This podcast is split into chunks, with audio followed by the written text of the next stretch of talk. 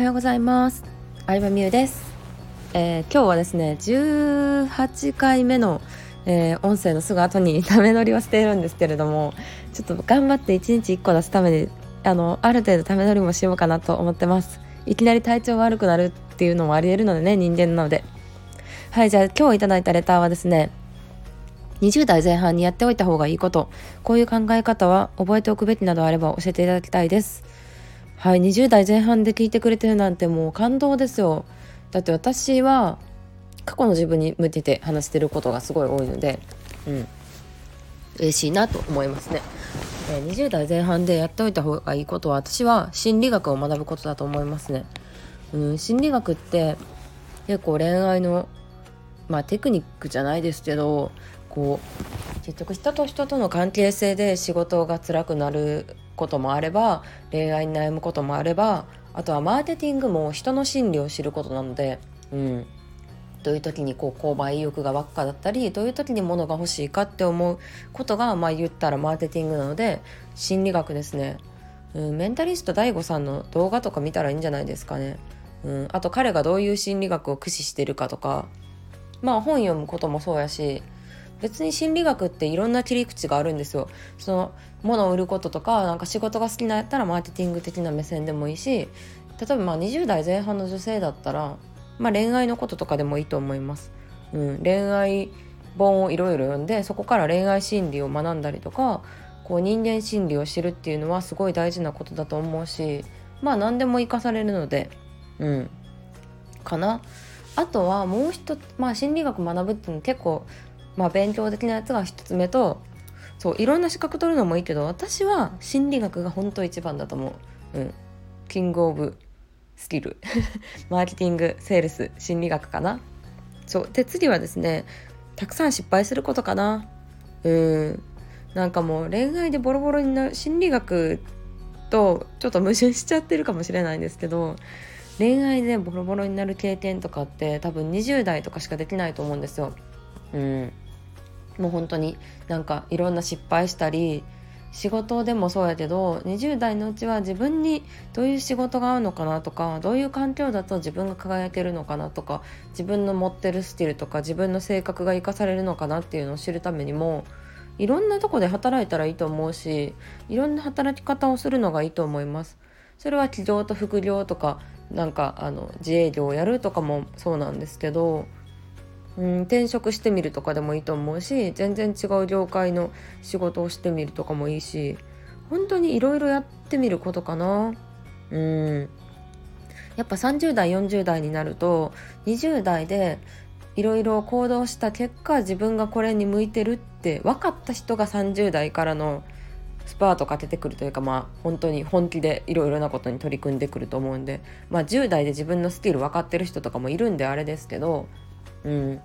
20代のうちに本当にいろいろ失敗していろんなことをやって自分に合うものを見つけるっていうフェーズを経験するのがいいんじゃないかなと思います。はい、言って私31歳なのでこんな20代の方にアドバイスしてもいいんだろうかっていう感じですけど偉そうに何も言えないですけどそう。でも私自身の話で言うとうん。まあ京都で生まれ育ってずっとあのまあ大学も実家から通って会社も実家から通ってずっと同じとこでしか暮らしてなかったんですけどインターネットの力によってまあ東京にセミナー受けに行ったりとかいろんな人に会ったりとかうんたくさんの出会いが本当にあってでそこで視野が広がってうん、一人で海外旅行行っちゃダメとか一人暮らしなんて結婚するまでしたらあかんとかやっぱいろいろ言われたりもありましたけどまあ、案外ねあの親とか先生とか身近な人の意見をね無視するところから人生始まっていくなとは思いますね。うん、やっぱりそういう人って、まあ、自分のために言ってくれてるっていうのは間違いないので無視するとかなんか反抗するって特に女の子だと罪悪感感じることも多いと思うんですけどでもやっぱね無視しそこのね殻を破らないと変わらないんですよね何にも。うん特に地方だったりすると余計にうーんまあなんかその地域でずっと暮らすっていう人も多いと思うしそまた親の世代もそうやっていう人も多いと思うからなかなかこう無視するとかね反抗するって罪悪感があるかもしれないんですけどでもやっぱり結局自分が死ぬ時って親もすでに死んでるわけで自分の時代と親が生きてた時代っていうのも全然違うわけでなんかそこのねあのブロックにとらわれてる人が私の読者さんとか特に多いんじゃないかなって思うこともあったので今回そんな話をしてみました。うん、無視力って結構大事ですね。私もやっぱりまあ ブログとかね顔出して YouTube やるとかねもう意味わからんことなわけですよ親世代からしたら。うん、で、まあ、あとはまあちっちゃくてもいいので何か数字とか第三者でも分かる結果を何かガンって出した後であの報告するのがいいと思いますね。まあ、具体的に言うと例えば副業で月10万とか20万円稼げるようになった。後で報告する。これから稼ごうと思ってるって報告の仕方だとやっぱなかなか分かってもらえないこともあると思うので、まあ、私の場合はそんな感じで、うん、いつも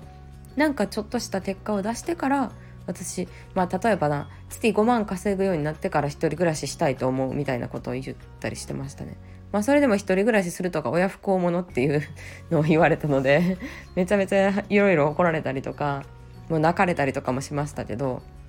まあでもやっぱ結果出しちゃえばね何にも言えないのでねそんな感じで参考になったら嬉しいなと思いますということでたくさん他にもまだまだレターお待ちしております恋愛でも人生相談でも。人生相談する意味ないな別に私に。あの私なりに話していきたいなと思うのでレターお待ちしてます。ありがとうございました。バイバイ。